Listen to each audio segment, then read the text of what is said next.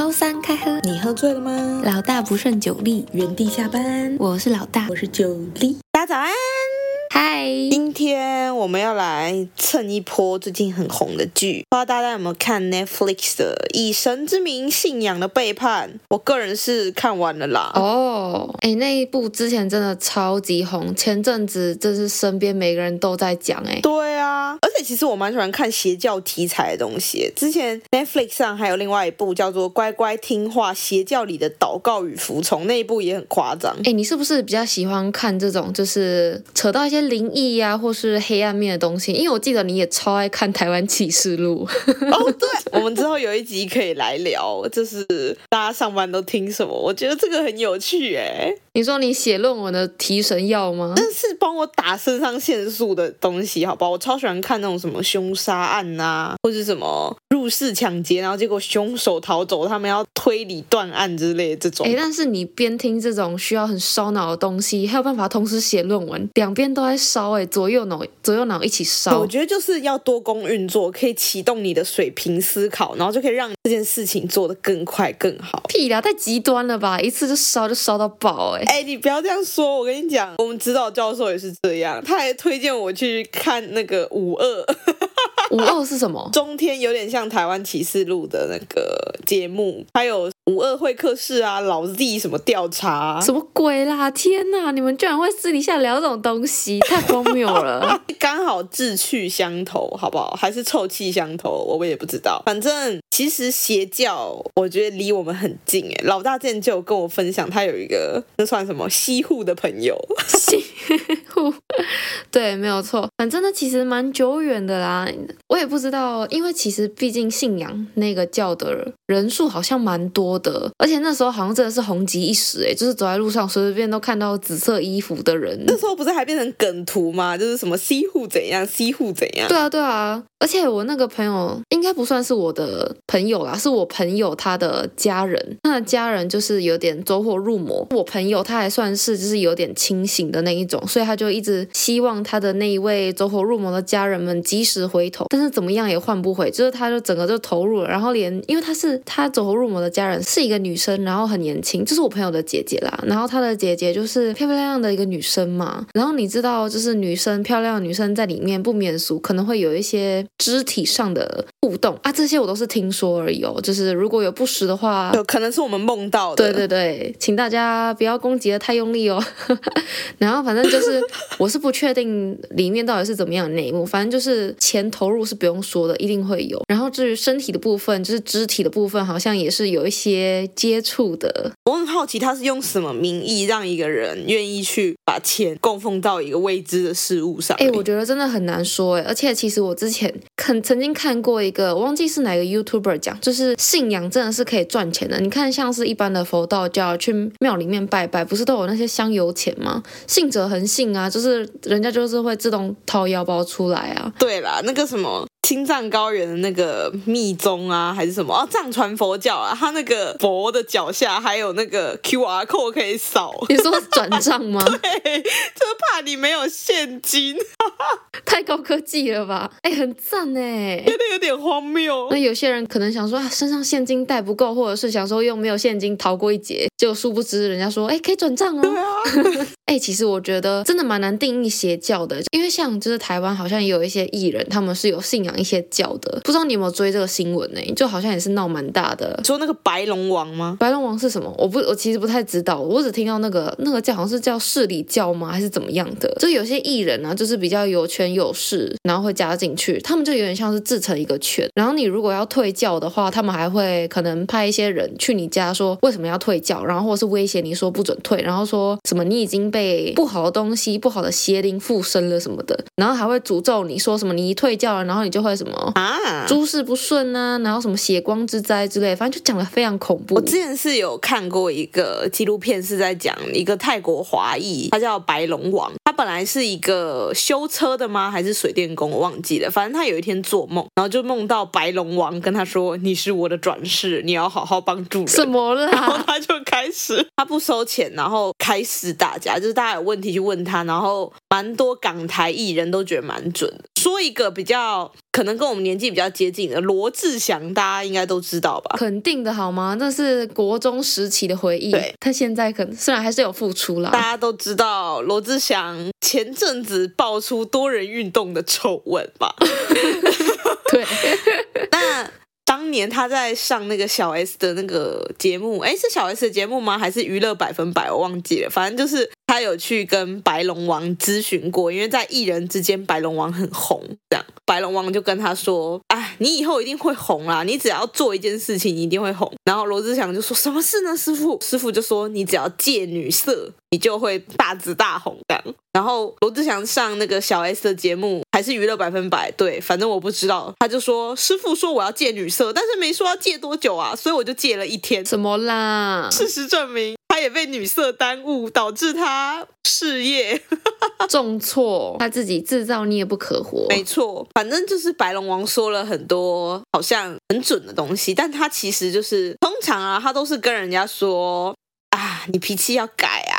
要温和啊，以和为贵啊。其实我觉得他就是在搬运一个普世价值吗，就是善良啊。然后人家不是都说爱笑的人运气不会差吗？其实就差不多都是这个道理吧。嗯，反正就是讲的很笼统嘛。对啊，然后你可能就会觉得啊、哦，他说的好准，因为我做这件事情才会变这样。其实就只是把你变成一个比较社会化的人。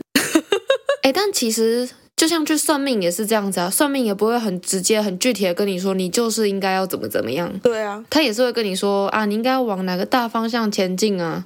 其实大部分都是这样子的。哎，我没有真的花钱去算命，我是上网。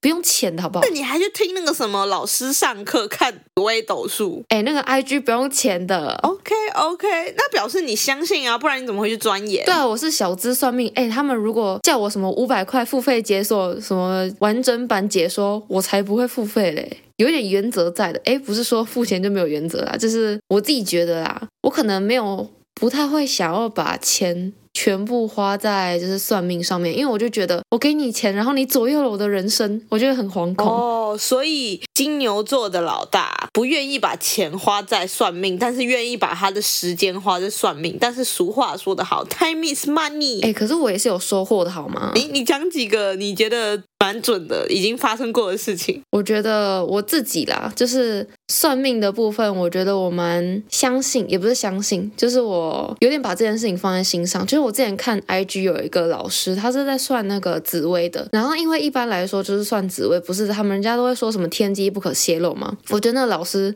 他很特别。他说紫薇真的不是一个什么很特别的东西，不是说真的可以什么触摸到天机那些的。其实紫薇它就是一种科学，它就是把所有人类可能常经常发生的那些事情，然后归纳出，就是归归整出一个几率。所以可能这一类的人，他可能就会比较往这个方向走。他是有点归纳。法，然后我就觉得，哎，讲的太好了。然后反正他就说我这个时辰出生出生的人不适合买房子，因为通常我这个时辰出生的人买房子就不会有什么太好的结果，可能会买房子，然后房子严重一点可能会因为地震而倒塌 之类的。哎，我很害怕，哎，不是这件事情根本就没有发生，你又没有印证。对啊，但是我就我不是相信，我是觉得，哎，好像有一点，就是把它放在心上，但是他。虽然目前还没有左右我决定，因为很多人都发生这件事情，然后那些人都可以归纳出一个共通特质吧。做科学研究也是这样子啊。有多少都没有 paper，搞不好会有啊。你可以去帮大家找找看有没有类似算命的 paper。有过荒谬，但是我跟你讲，我之前有看过那个硕博士论文网，你打算命会有超多。是关于什么？有一些硕博士他们会做，就是算命中的什么。布拉布拉布拉统计呀，然后还有什么易经中的什么文本探勘啊，布拉布拉布拉布拉布拉啊，所以那个那个是真的有一些，你有点进去看吗？没有啊，硕士生的论文你敢看哦？还是可以参考一下的吧。好，跟大家科普一下，如果你现在正在写论文的话，的参考文献里千万不要出现硕博论文，你会被你们老师。把整份退回去还。哎，这倒是没错，大家看看就好了。对了，你可以参考一下人家是怎么那个架构怎么写啊，毕竟你也要写出一份嘛。对，这真的是，请大家参考文献记得不要放，但是可以看看就好。好，这不是重点。好了，我们我们回来邪教。那老大，你那位朋友的姐姐有做了什么很荒谬的事情，让他的家人这么想要强迫他退教吗？很荒谬的事情哦，最荒谬的事情应该就是那时候我们高，我记得是我们高中吧，这件事情就是西父这个教派好像闹很大，然后因为这个西父他们教派好像人数众多，所以不是每一位信徒都可以看到师傅本人。然后我这位朋友的姐姐，她就是。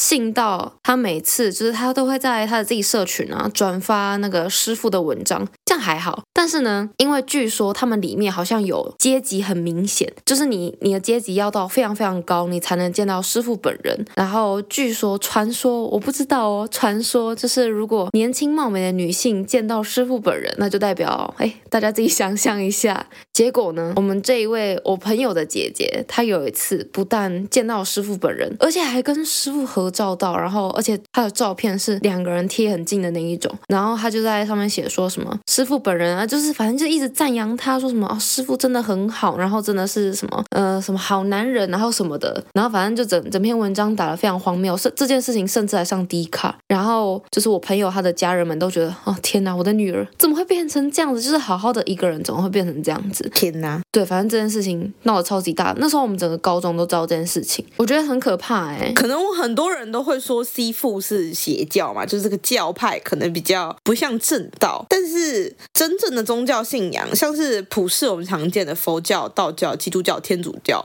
那你觉得这些宗教信仰就是完全善良的吗？当然也不是啊，哎，就像你之前讲那个育幼院，打着佛教的名号，然后呢虐待儿童，这也完全完全就是邪教的一种吧？呃，其实他不算打着佛教的名号虐待儿童啊，他是真的收那些无家可归的小孩，只是他的管教逼他们去信仰佛教，因为每天都要去打坐嘛，念经。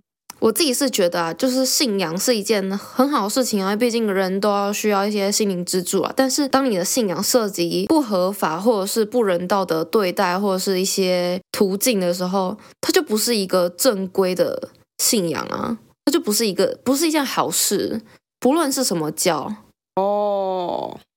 那你觉得只要有收钱的都可以算在邪教吗？当然不是啊，就是我觉得邪教定义比较像是，哎，有点难说哎，因为像我自己啦，我可能去庙里拜拜，我也会添香油钱，但我也不会觉得是邪教干嘛，就是你信什么你就你就投入什么，然后你只要合规不犯法，就是没有做一些就是违背伦理道德的事情，基本上应该就不算是邪教。凡事总有一个标准吧，就是你过了那条线之后，它就会过头了。我可以分享一个。一个我的亲戚，但我就是听长辈说的。我有一个亲戚曾经觉得自己是仙姑，然后他好像是做保险业务相关，就是很需要业绩的那一种职务嘛。后来好像又变成基督徒。长辈说他好像是就是哪个会发财就拜哪一个这样，但是因为我们家是拿香拜拜，他变成基督徒之后就不能拿香拜拜，然后我阿妈好像就很生气。所以他是信仰不专一吗？不是信仰不专一，我觉得就是他都信到疯魔，你知道吗？我觉得对我来说啦，邪教感觉不是一个说这个教到底是不是邪教，是信那个教的人，他有没有自己把这个教信到疯魔变成邪教，以他个人为出发点来观察这个教的话，对啊，所以说就是过了那条线，他就是变成一个走火入魔的样态啊。但我觉得就是是否个人，不是否这个整个族群啊。比如说，如果有一个人他拜了财神，那财神就是普世大家都觉得财神是好的嘛。有一个人他可能拜了财神，然后他他因为拜了财神，然后就中了刮刮乐，他就一直去供奉财神，然后供奉到自己破产，那他财神不就对而他而言是邪教吗？哦，好极端哦，拜到破产。对啊，那就是他改变了你，让你疯魔那个状态就不对了嘛。呃，现在也有很多人就是信仰藏传佛教，他们会拜上师，就是去供奉一个僧人那种感觉。但是现在有很多那种假的那种上师，像是大陆那边有一个很有名的叫做王心夫，王心夫他就是。靠着这个当假活佛啊，大量敛财，然后他还出各种周边，超好笑的。哎，那其实就跟那个以神之名有有点类似哎，因为就是拜人，然后不是拜神嘛。对啊，他就是说自己是，可是藏传佛教本来就会有活佛啊，他可能就是抓住这一点。哎，我这阵子啊，因为我有在看一些邪教的 YouTube 影片，然后因为像韩国最近对那一个邪教纪录片不是很红吗？然后就会有很多 YouTuber 去实测说是不是在路上就会遇到一些就是拉你进邪教的，结果真的会有诶。但是我觉得很厉害的是，就是那些邪教不知道是怎样，就是他们好像会一直可能观察你这个人，可能会观稍微观察你可能常出没在哪里，等到确定之后再对你下手。所谓下手，一直是可能是把你约到咖啡厅，然后问你说，哎，最近发生什么事情之类，反正就是把你的生活状况讲得非常的准，然后让你无法反驳，然后你就跟着进了那个邪教里面。真的假的啊？哎，我觉得这个很可怕。对，我，我最近看一些 YouTube 影片，他们都是这样子。像我看那个《以神之名》啊，里面那个婴儿花园那个，我就超级不能理解的。所以婴儿花园是怎么回事？里面的教主会一直压榨里面的人，要去疯狂的工作，然后拿钱回来供养啊，然后就把人榨干，让每个人都很累这样。嗯哼，而且他们还好像开了一个那个唱片行吧，到现在还是。有在卖，有在运作的哦。那个辛娜拉吗？还是什么？我不太记得。那婴儿呢？婴儿是怎样？因为他说自己是婴儿神呢、啊，就那个教主说自己是婴儿神。那花园嘞？啊，他就是帮他的宗教取这个名字啊，就像你为什么要叫老大一样。不是，所以没有这样听起来很像是一个他把婴儿养在花园里面，然后让他们自自然繁殖，然后没有去顾他们，让他们吃草之类的。呃、好，我 get 不到你在讲什么。我完全哈，好吧，算了，我们越来越没有默契了。不是啊，什么吃草，超怪哪里怪？没有，你都已经先讲的是邪教，我当然会往这个方向想啊。那我建议你去把《以神之名》看完。我只看了第一集而已。我觉得可以看到《婴儿花园》蛮精彩啦，可以去看。而且听说我那天看那个新闻，那个《婴儿花园》那个教主好像还有告 Netflix，就是出了这个纪录片，要求他们把那几集下架。不知道后续如何。所以这个是事实吗？有人去查证吗？呃，《婴儿花园》当初有打死一个小孩，他本来叫做乐园，呃，教主就叫就说他被鬼附身，所以就叫他乐鬼，然后把他关在猪圈。然后叫他妈妈打他，然后还有其他人拿棍子这样一直打他，然后打到他死掉，然后伪造他的死亡证明，说是什么心肌梗塞吗？还是什么？忘记了。好疯狂哦！因为他就被洗脑啦。他重点是连婴儿的妈妈都这样打他哦。这个婴儿花园里面，你是没有什么，我是你妈妈，我是谁谁谁的分别，都是教主底下的人哦。这样。好可怕哦！反正我个人对宗教信仰是，我其实是一个宁可信其有，不可信其无的人。但我觉得有人的地方就会有善良，也有邪恶。没有坏人的话，你就没有办法对比善良是什么东西。这倒是，这世界需要善恶的平衡。对啊，所以信仰本身它其实就是人类心灵寄托的地方。不过有些人钻了一些空，找到 bug 来利用，然后有些人可能。心灵对他来说是人生重要目标，他可能就不小心一头栽得太深，所以过了头还是不太好。但搞不好对他们来说，即使过头了，他还是觉得他的人生心灵。对啦，因为而且像有些可能是遭遇过一些就是人生巨变，更需要把他的心灵寄托在这些宗教信仰之上，不然可能会过不去。对啊，好，如果你有什么酷酷的故事，也可以分享给我们。那推荐大家去看《以神之名》。还有那个邪教里的哎，乖乖祷告吗？还是叫什么？忘了。拜。哎，有祝福各位，可以去知识考古来祝福。拜。好好，OK，拜拜。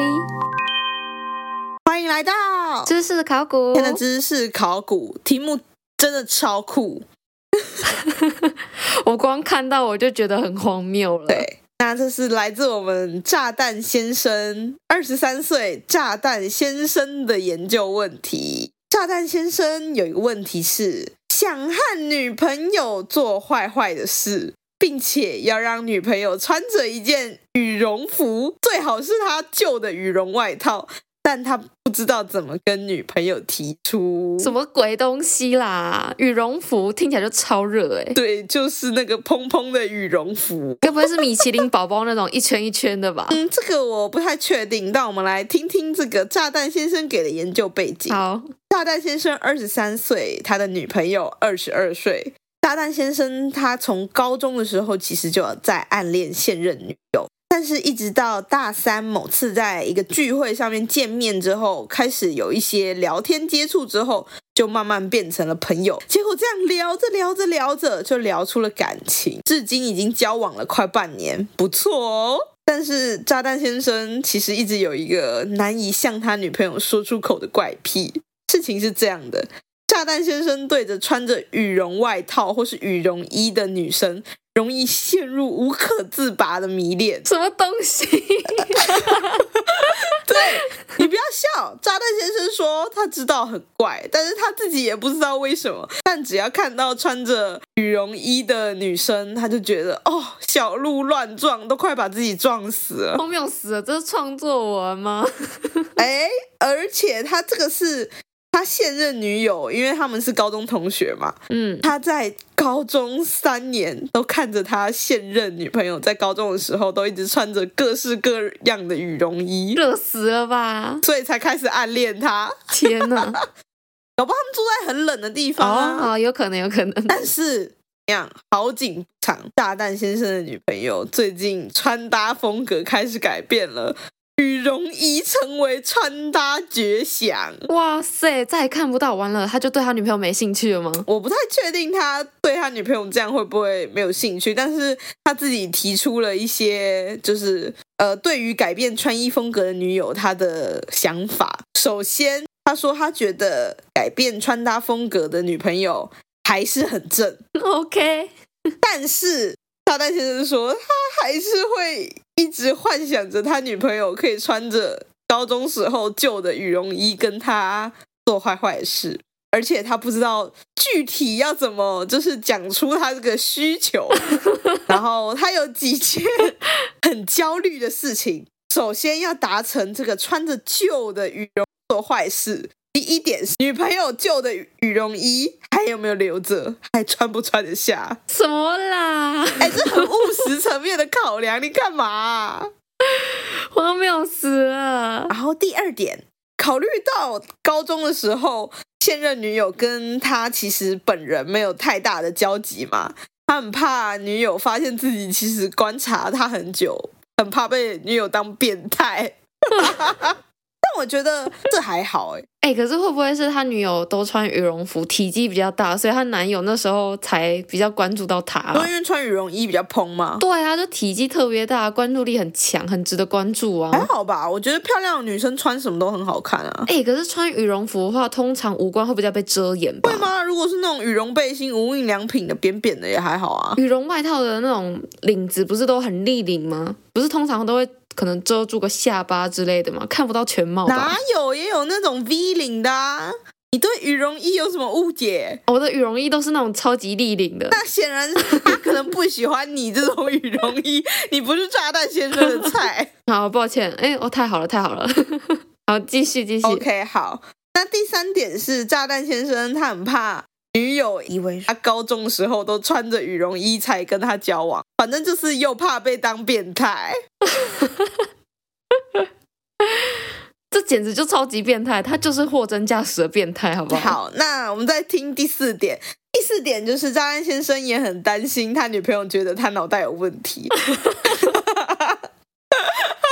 是非常直接、强而有力的担心，再度害怕自己被。误认成是变态，哎，可是他幸好还很自知，哎，他知道自己这个癖好非常的特殊。但是我觉得以恋物癖来讲话，穿羽绒衣还好吧？你看那些不是很多男生都会去买那种什么原味丝袜之类的吗？这也是恋物癖的一种。可是丝袜它至少是贴身的东西啊，可是羽绒衣，哎，羽绒衣就超级蓬，它里面有超多空气跟一些。毛茸茸的东西耶，所以你觉得男生爱丝袜可以，但是不能喜欢羽绒衣吗？没有不能啊，就是相较起来就比较，就羽绒衣跟坏坏这件事情，他就不会被联想在一起吧？可是我觉得，如果迷恋丝袜更恶心哦，是直接的那种变态，就是很贴身的衣物啊。相对之下，你不觉得对羽绒衣有所迷恋很温和吗？你是不是脑袋一直在想着米其林宝宝，才觉得很温和？蛮可爱的，不得不说这个癖好真的很特别，从来没有听过哎。我有听过喜欢袜子的，就是有些人不是什么脚趾控吗？看到脚就会受不了，这也蛮奇怪。但至少他都就是这种恋物癖啊，都比较归类在贴身衣物。但是羽绒外套这种东西，真的是听都没有听过。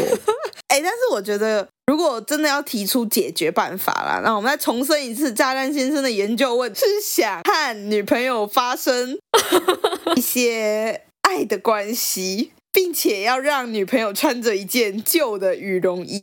但是他不知道怎么提出来，我觉得你可以不要提出来，但是用一些情境制造，比如说把冷气开超冷之类的，然后刚好房间就挂着一件羽绒外套，为什么不会进被子呢？呃，对耶，不要，那你把被子也收起来，就是可能不小心打翻个饮料，先拿去洗。你说只有一个空床吗？哎，你不觉得这很棒吗？你这样。你不用讲出来，是因为你的需求，然后还可以让他穿到羽绒，完美铺陈哎，好好笑哦！要不然你还有什么比较好的办法，或是可以比较好的，不会被女朋友当变态的提出这个需求？这逻辑性又很强哎，拜托，这她男友太困难了吧？你要让那个变态属性少一点啊！呃，就是哦，我女朋友，我真是太爱你了，你不管穿什么都很好看，但是我比较喜欢你穿羽绒衣。我觉得这一切都很变态，没有办法不当变态。但是，哎，张先生，你参考一下我的做法啊，就是把冷气开很冷，然后你就什么都不要说，但是就把一件那个羽绒衣挂在旁边触手可得的地方，然后就说：“啊，你会冷吗？我帮你盖起来。” OK，好，炸弹先生，我帮不了你，我真的觉得你超级奇怪。我想到了。